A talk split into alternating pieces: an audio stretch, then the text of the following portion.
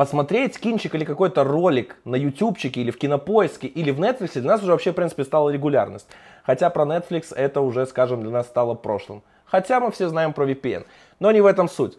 Главное, что мы уже давным-давно привыкли к этому, как сходить куда-нибудь в магазин за продуктами или заказать пиццу. Мы много чего смотрим, много чего выкладываем, даже, ну не все, но кто-то из нас. Как минимум, мы не можем представить себе, какая инфраструктура лежит, как сложно написать такое приложение. И вообще, какие технологии даже в самой Android OS есть для того, чтобы это делать эффективно, и как производители ускоряют процессинг видео. Сегодня я с разработчиками Кинопоиска поговорю о создании мобильного приложения под Android, узнаем, какие сложности есть, какие крутые возможности предоставляет Android, и узнаем много чего интересного, как пилятся такие приложения. Ребят, давайте, чтобы просто мы понимали, какой вообще, типа, что, что такое кинопоиск в плане объема и прочим. Можете немножко рассказать э, вообще, сколько, не знаю, там у вас э, строк в проекте, сколько фичей, какой-то объем там экрана. Потому что мы представили масштаб. Вот вообще, что такое кинопоиск, э, вот именно приложение для просмотра контента. Сейчас примерно, если посчитать весь масштаб нашего приложения, там где-то около 100, может даже больше экранов. И все это суммарно примерно составляет около полу, полумиллиона строк кода. И сейчас мы активно а, разрабатываем, ну, сейчас мы активно а, моделизируем наше приложение и успели поделить приложение на где-то около 300 модулей. Точное количество не считал, но вот примерно там около 300 там получается. Это мы сейчас модулизируем примерно половину. А вот дальше нужно добивать и э, модулизировать полностью все приложение. Чтобы стать разработчиком кинопоиска вообще, вот э, какой стек технологий вы используете, чтобы вот я, например, смог в нем подкачаться и попасть к вам в команду? Ну, чтобы э, попасть в команду кинопоиска, в первую очередь э, нужно знать Android. А, потом нужно хорошо знать Kotlin, потому что у нас, в принципе, все написано на Kotlin. А, что еще нам нужно знать? Нужно знать реактивщину, то есть это Flow и RX, потому что еще достаточно много кода с использованием RxJava. Uh, нужно понимать Dagger, который мы используем. Uh, нужно разбираться в кастомной логике uh, в Gradle файлах, ну или хотя бы не бояться ее, потому что у нас достаточно много всяких кастомных штук.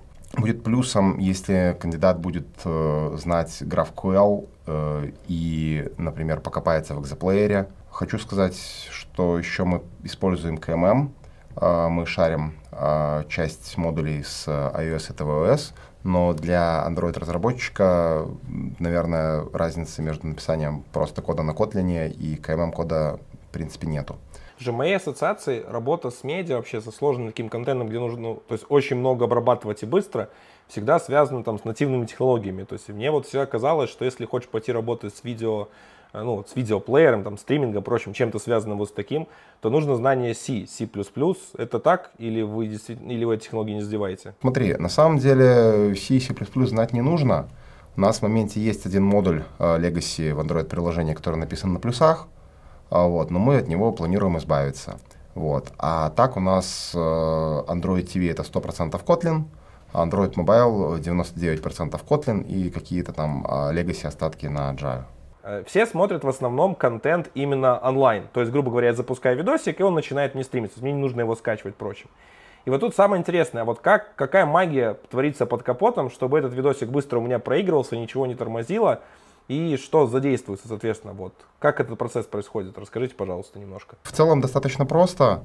Э, контент бьется на мелкие чанки, и эти чанки отдаются пользователю. Чанки достаточно мелкие, чтобы мы могли э, начать э, быстрое воспроизведение.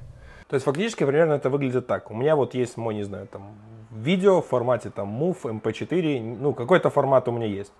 Я загружаю его к вам, он конвертируется в специальный формат, э, который поддерживает этот стриминг, разбиение, вот эти вот все штуки. И, соответственно, потом уже непосредственно с ними работают клиенты. Ну, в целом, как бы э, приходит э, видеофайл в неком специальном формате, который поставляют э, студии, вот, и потом на наших серверах он перекодируется и переразбивается. А, причем э, так как, например, в iOS и в Android немножко разная схема кодирования, кодеки, то тоже все это переразбивается для разных устройств однозначно должна быть поддержка их со стороны операционной системы и, соответственно, какое-то аппаратное ускорение для того, чтобы там меньше есть энергии и делать это эффективнее. А, вот насколько в Android это эффективно сейчас реализовано вообще там в современных версиях, а может даже постарше? Мы поддерживаем достаточно современный кодек, который э, доступен, начиная даже с четвертого андроида. Правда, есть некоторые ограничения, но а этот кодек доступен уже начиная с четвертого андроида. Это AVC кодек. Мы кодируем наши контенты AVC кодеком, который поддерживается во всех андроидах на аппаратном уровне.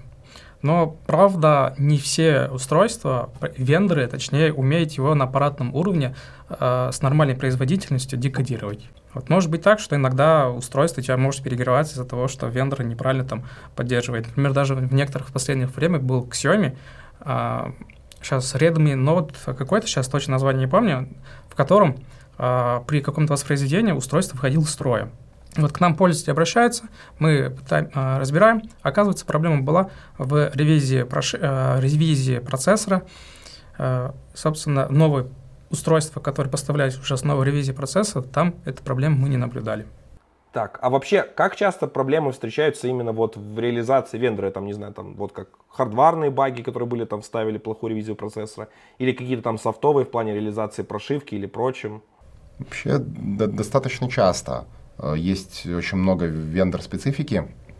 Вот, то есть это, ну, и указанная проблема там с э, процессором в Xiaomi, это и нюансы с DRM на Huawei, это очень много всегда есть нюансов, если у человека MIUI э, прошивка.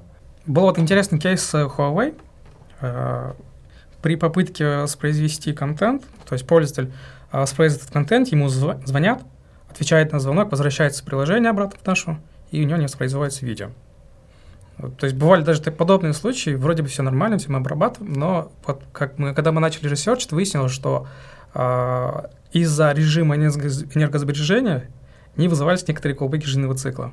Мы неправильно обрабатывали э, кодек. И, точнее, мы правильно обрабатывали, но мы не знали, что он может не вызваться. И здесь кроются некоторые особенности работы с кодеками, так как, например, AVC-кодек а можно выделять, инициализировать в рамках одного устройства, не в приложении, а именно устройства, всего три раза. Если инициализировать его там а, три раза и неправильно за, а, закрыть, то четвертый раз получишь ошибку. Там, сколько ни пытайся, четвертый раз будешь получать ошибку не только в нашем приложении, но еще в других. Такая ситуация могла быть еще в других приложениях, и мы могли на это тоже наткнуться. А, с этим бороться такими вещами довольно сложновато, но есть некоторые способы, которые можно на стороне а, приложений попробовать как-то пофиксить.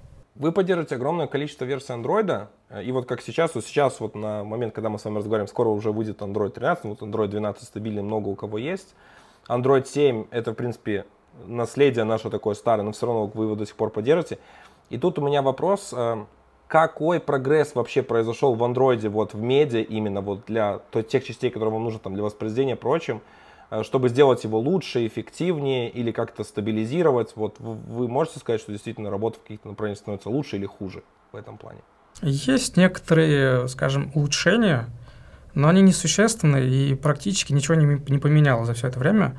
Например, вот э, в кодике добавили возможность э, асинхронного управления с кодеком. Этот режим экспериментальный.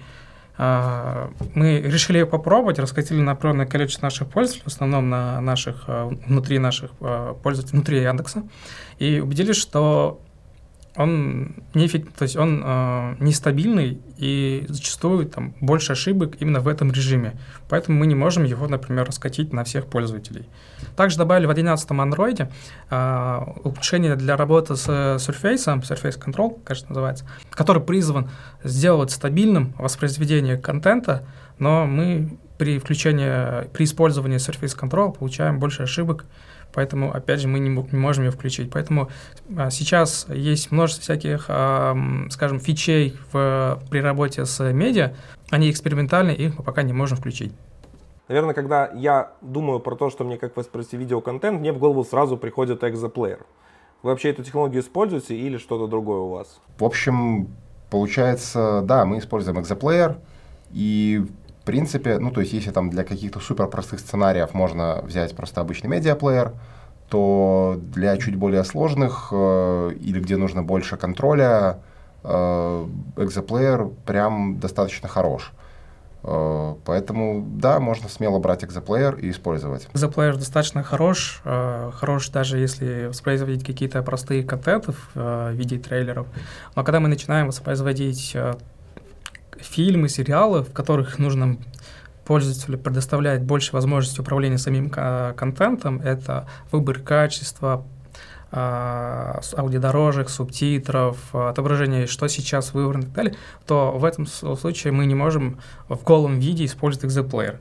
Поэтому нам а, необходимо создавать какие-то обертки, а, и мы начали создавать обертки, и в итоге у нас все это выросло в некий внутренний индексоидный плеер, который нам помогает не только вот выбирать качество дорожки там какие-то, но еще помогает а, оптимизирует э, работу с нашим э, бэкэндом, оптимизирует время отображения кадра. Мы сейчас э, активно занимаемся тем, чтобы улучшить э, качество, стабильность э, самого воспроизведения, а это значит обрабатывание всяких там corner кейсов, например, при попытке воспроизвести какой-то стрим возникает ошибка, мы не показывая пользователю об ошибке, пытаемся э, отобразить, э, воспроизвести э, другой стрим, который более стабильный, и вот это все у нас скрыто внутри нашего индексоидного плеера. Э, мне очень интересно, вот у нас же современное видео, это как минимум обычно несколько языков, ну как минимум там нативный плюс английский бывает. Это, естественно, выбор качества, причем он еще в автоматическом режиме есть субтитры. И вот фактически я могу, то есть возле картинки много всего вертеть. Э, и вот тут интересно, давайте поговорим про эти пункты. Вот как вообще происходит э, смена качества и вот, вот это определение автоматический алгоритм понимания качества? Так, если говорить про автоматический выбор качеств, то мы э, во время воспроизведения контента замеряем текущую пропускную способность. То есть сколько мы скачиваем за определенное количество времени. И в зависимости от этого мы понимаем э, текущую пропускную способность сети и знаем, какие доступные качества для пользователей есть, а именно битрейты, и по ним мы выбираем наиболее подходящий битрейт, который может пропустить текущая пропускная способность. А вот эти вот видео с разным битрейтом, то есть фактически вы храните э, видео во всех возможных, э, грубо говоря, разрешениях, которые можно выбрать на сервере. То есть они все уже к нам приходят в виде некой метаинформации, которая зашита в контейнере. И по доступным выборам качества, по сути, выбор каждое качество, у него есть свой битрейт, и мы по этим как раз битрейтам понимаем, э, что нам э, выбрать, какой, мы по этим битрейтам понимаем, какое именно качество нам выбрать. И может быть так, что даже при воспроизведении контента у тебя а, вроде бы сначала хорошее качество, а потом ты смотришь, смотришь, качество ухудшается. Вот как раз это происходит именно на уровне автоматики. Мы понимаем, что сейчас мы не можем а, загрузить а, буфер до нужных размеров, чтобы можно было беспрерывно смотреть, и ухудшаем качество. Вот мы ухудшаем, конечно, не так, чтобы сильно это было а, заметно, но в целом это, за это отвечает автоматика, чтобы пользователь мог посмотреть фильм. Вот. Я дополню, что Сейчас мы ведем работы э, над тем, чтобы выбор качества был связан не только с, пропуск, с пропускной способностью сети, но и с рядом других параметров, э, чтобы пользователю было лучше, комфортней, э, и чтобы тратилось меньше трафика, и при этом не ухудшалось э, качество просмотра. Но я так понимаю, чтобы качество менять в реальном времени, грубо говоря, там, в зависимости от сети, его нужно постоянно мерить, то есть непрерывно. Да. Как, как часто происходит этот замер, прочим, вообще вот как это осуществляется прямо в реальном времени во время воспроизведения? За замер текущей пропускной способности отвечается экзоплеер. То есть внутри него уже во время скачивания чанков а, сохраняется некая информация. Я скачал сколько-то а, там байтов за определенное количество времени. То есть есть некий счетчик, который проверяет, скачал за определенное количество сколько-то байтов, и мы по нему понимаем, точнее, ExoPlayer понимает по нему битрейт, и мы по нему выбираем нужное нам качество. Вот. Кроме того, Второй пункт – это э, в Android, 12 э, версии Android появляется системная поддержка пропускной способности, которую тоже мы можем использовать. Воспроизведение видео, ну, это явно нелегкая задача для устройства. Особенно, когда там хочешь Full HD, может даже выше кто-то хочет там на телефоне 4К включить, не знаю, понятно зачем. Э, вот, но, то есть такое есть. И, например, у меня вот лично, у меня было два разных устройства с разным железом, и они перегреваются. Вы уже много говорили, типа, да, что там косячат вендоры, типа, и... Но все равно в итоге, как бы, прилетает вашему приложению, а не вендору, который это криво сделал.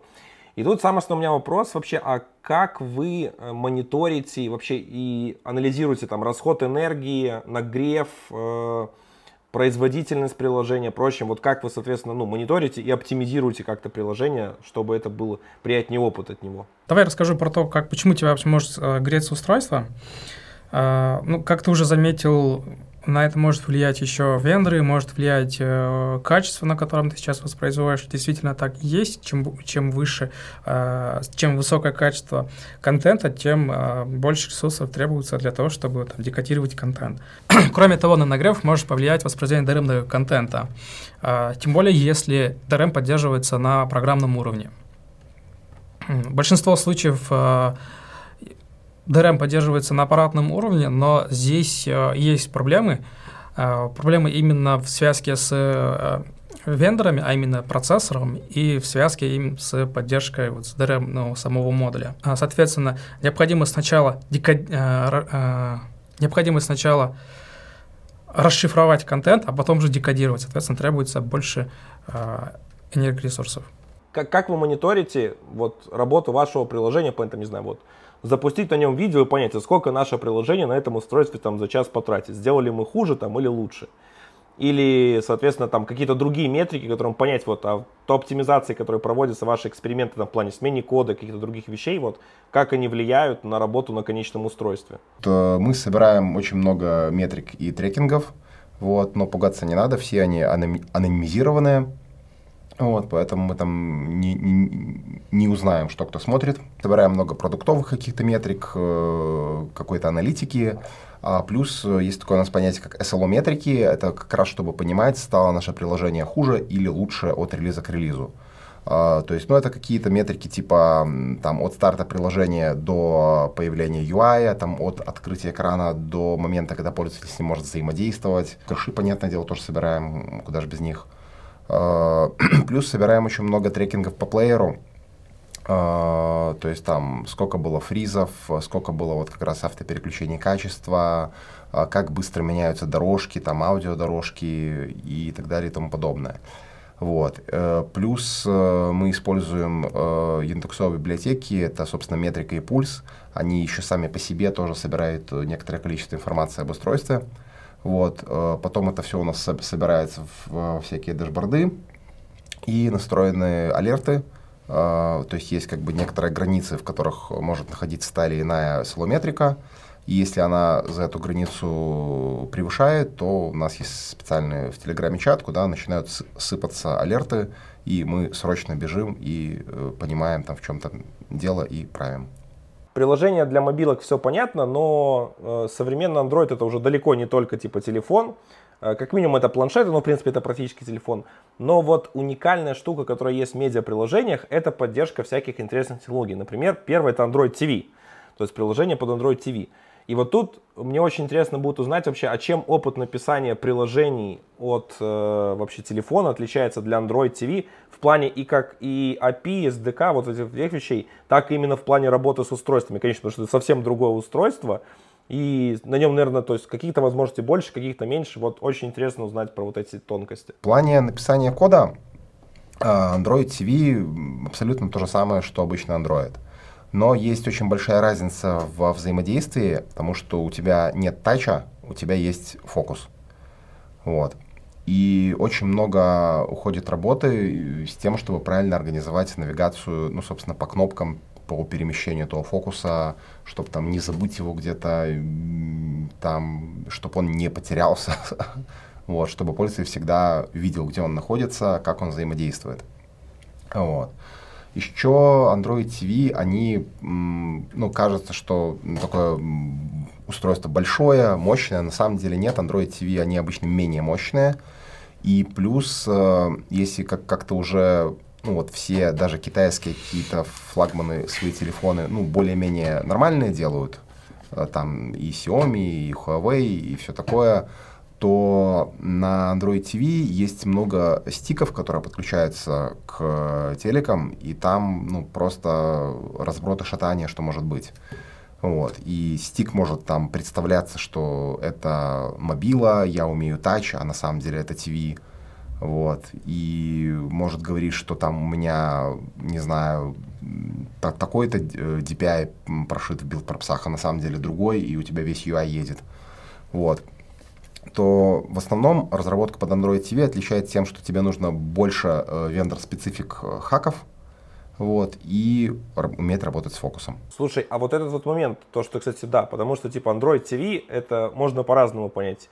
Есть вендоры, которые действительно нам делают э, приставки, телевизоры и прочее на Android, просто с каким-то своим интерфейсом, адаптированным под большим экраном. То есть обычно Android, вот там взята ОС, в который в телефоны берется, а есть именно производители, которые делают, вот берут Android TV, вот это именно официально от Гугла, прочим.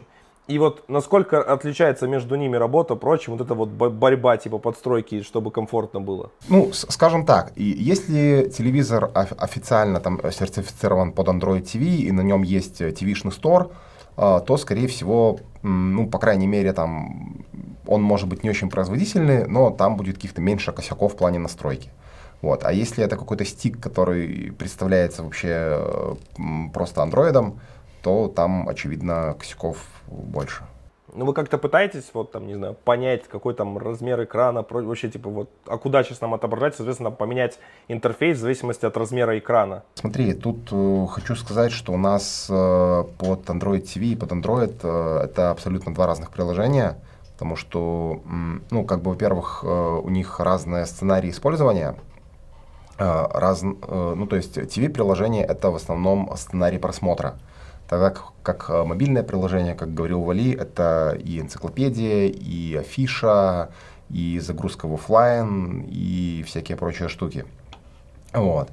И плюс TV-приложение, оно очень сильно по внешнему виду отличается. То есть прям очень сильно отличается. И поэтому в моменте это, собственно, просто отдельное приложение с, там, с отдельным пакетнеймом, э, которое ну, доступно в TV-шном сторе. А почему не одно приложение сделать? Потому что, в принципе, ну, ужить версию для Android TV и для Android э, не кажется такой проблемой, и вроде бы должно быть все, ну, нормально. Ну, по крайней мере, технически, вот из того, что я знаю про эти, про построение приложений для Android TV и прочим, не должно быть. Да и плюс, скорее всего, там плеер, бизнес, логика, прочего, они как минимум шарятся. Скорее там именно отличается фронт. Грубо говоря, ну, э, отличается то, что видит пользователь немножко там, соответственно, то есть на телефоне и на ТВ. Ну, плюс отличается, опять же, как ты сказал, соответственно, навигация. На телефонах там это сенсорный дисплей, а там у вас будет пульт э, или, ну, какой-то какой контроллер для того, чтобы ходить, менять, куда, соответственно, у вас указывается фокус. Возможно, какая-нибудь виртуал... Возможно, кто-то клавиатуру с мышкой еще подключает и, соответственно, другой. Но вот по сути больше-то ничем не отличается. Почему бы не сделать одно приложение единое? А, ну, я, наверное, скажу, во-первых, так исторически сложилось. То есть, как бы, э, если мы сейчас в моменте захотим сделать одно приложение, э, то мы э, теряем э, тех пользователей, которые уже э, установили Android TV приложение. Второе, почему, может, мы не так бежим, ну, в самом деле, вот если у, у тебя есть Android TV, просто установи кинопоиск на Android TV, и он э, настолько сильно отличается от мобильной версии, что, по сути, ну, то есть, получается, мы можем шарить э, плеер, ну, даже плеер, э, UI плеера отличается на Android, э, Mobile Android TV, то есть мы шарим логику какую-то там наших всяких э, дипдайвов, музыкальных дипдайвов, там прочее, мы шарим, э, собственно, Яндекс Плеер, который играет контент, мы шарим там ряд тоже каких-то модулей, какую-то бизнес-логику, походы в сеть, модельки, но UI полностью разный, и получится у нас есть приложение, условно в нем, в нем есть ну, какие-то экраны чисто мобильные, которые никогда не будут показаны в ТВ, и ТВшные, которые никогда не будут показаны в мобиле. Ну, но вопрос, это именно э, техническая, там, скажем, сложность. Грубо говоря, вот, типа, доп, допустим, вы сейчас с нуля начинаете пилить и Android-приложение, и Android TV, вот вам дали, типа, карт-бланш. Вы бы все так же делали это раздельными приложениями, либо сделали одно единое? Технически это может быть одно приложение без проблем. А, насколько я знаю, ряд онлайн-кинотеатров, у них э, как раз Э, одно приложение, которое модифицируется под э, Android и Android TV. Я пришел так, в зависимости от UX. То есть, если UX можно как-то более-менее свести к чему-то одному, ну, там, с какими-то перестройками, там, понятно, где-то больше, где-то меньше, где-то там э, так, где-то сяк, то, наверное, лучше, чтобы это было одно приложение. Если же UX и дизайн абсолютно разные, то ничего плохого в двух приложениях не вижу. А А в кодовой базе фактически у вас Android TV приложение Android это в одном репе лежит и просто вы собираете разные модули и прочим? Или это прям два отдельных репа у вас? Так исторически сложилось, что изначально это было два отдельных репа. Сейчас мы это слили в одно репо и вынесли некую часть общих модулей, ну и, собственно, продолжаем. То есть э, по мобильному приложению вот мы, у нас очень много модулей, а по TV-приложению мы пока так похвастаться не можем, но тоже движемся в, э, в эту степь. И в будущем мы хотим ну, действительно иметь э, некую единую кодовую базу, где есть много общих модулей, э, из которых мы можем собрать либо мобильное, либо TV-приложение. Ну, а, собственно, вот э, тот UI, который полностью отличается, он уже будет ну, лежать в, в каких-то своих отдельных местах. Интересные, крутые технологии, это, конечно, типа сейчас, когда ты прям с телефончика или там с какого-то своего устройства можешь свое видео пошарить на экран телевизора. На андроиде это, скорее всего, Chromecast. Еще довольно популярно у нас Miracast, участие производителей, там Apple свои технологии. Э, я знаю, что Chromecast поддержка у вас точно есть. Э, и вот насколько вообще эта фича действительно, там, не знаю, удобна в работе, популярна, хороша, вот вообще, типа, и, есть ли у нее такой большой толк, или это просто одна очередная технология, которую Google сделала, и вот ничего больше не пользуется спросом? По поводу удобств. Э, есть API, который вроде да, должен быть стабильным, но периодически мы сталкиваемся с тем, что э, физически мы сталкиваемся с разными там, видами ошибок. А, здесь проблема, скорее всего, даже не в API, а в том, что есть некий протокол и общение между приложением и ресивером. Вот мы вынуждены а, разрабатывать мобильную часть, не зная то, что происходит на стороне ресивера. То есть мы просто общаемся по протоколу. И здесь э, сложность в том, что мы не можем отладить то, что происходит на стороне ресивера. Вот есть способы это сделать, но довольно сложновато, и приходится иногда привлекать э, наших фронтов, которые реализовали ресивер, оно пишется на э, веб-технологии. Поэтому здесь вот есть свои тонкости, но в целом э, базовый сценарий можно выполнить, но если мы скажем, что хотим э, начать выбирать дорожки и так далее, то здесь функционал ограничен и нестабильный. Да, э, я бы сказал так, э, есть большая техническая разница в кастинге на, например, Miracast и вот там Chromecast или в кастинге там на модуль, на станцию, да, мы, кстати, умеем кастить на Яндекс модуль, на Яндекс станцию, на Яндекс телеке. Вот. А тем, что когда ты кастишь мирокастом, а, то по сути твой девайс шлет ну, а, экран, стрим или там какой-то... А, короче, девайс шлет пиксели. Вот. Тогда как э, в Chromecast девайс пиксели не шлет, э, девайс шлет команду, типа проиграй мне такой файл. А на той стороне находится некий ресивер, ну да, то есть на, в случае Chromecast написано на веб-технологиях, которые, по сути, такой какой-то э, мини-кинопоисковый плеер, вот, который эти команды понимает и на той стороне играет. И, соответственно, если мы хотим поддержать э, на той стороне какие-то классные но, новые фишки, которые будут влиять на то, как это видео воспроизводится, или там на UI, который поверх видео показывается, то это требует э, доработки не только у нас в приложении, но и на стороне ресивера. А многие пользователи как раз обращаются, добавьте такую поддержку. И здесь э, важность э, отличий самих технологий. Если вот в, э, в Google Касте и при э, кастинге в Яндекс устройство мы просто передаем информацию, какой контент мы хотим воспроизвести, и ничего более. Дальше уже общаемся э, с самим ресивером по состоянию. А по, в технологии Miracast необходимо э, отрисовывать текущий экран на девайсе, на, экран, на телевизоре.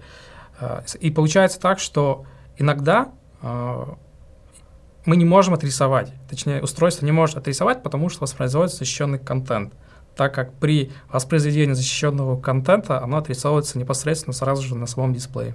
Если бы это Miracast поддерживал технологии HDCP, то тогда бы мы смогли это реализовать.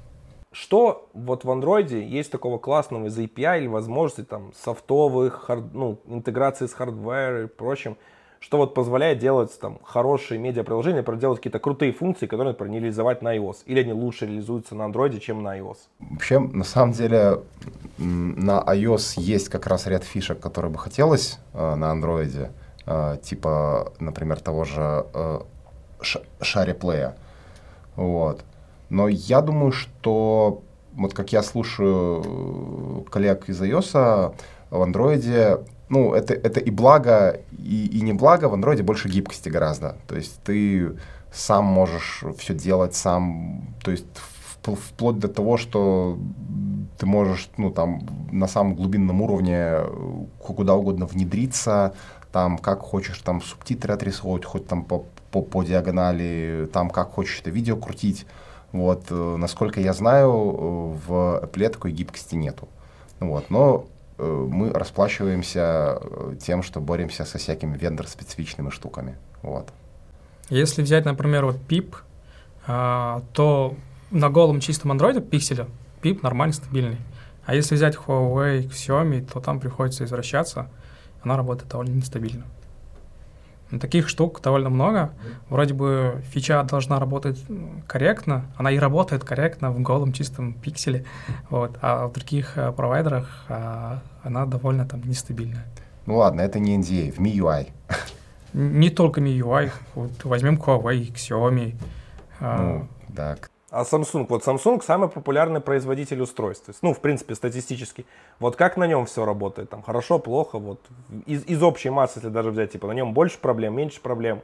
Как бы вообще на Samsung тоже достаточно проблем, и еще по опыту там э, до кинопоиска работы, что кажется, Samsung это такие флагманы, классные, но реально тоже есть куча вендор-специфики, связанные именно с Samsung.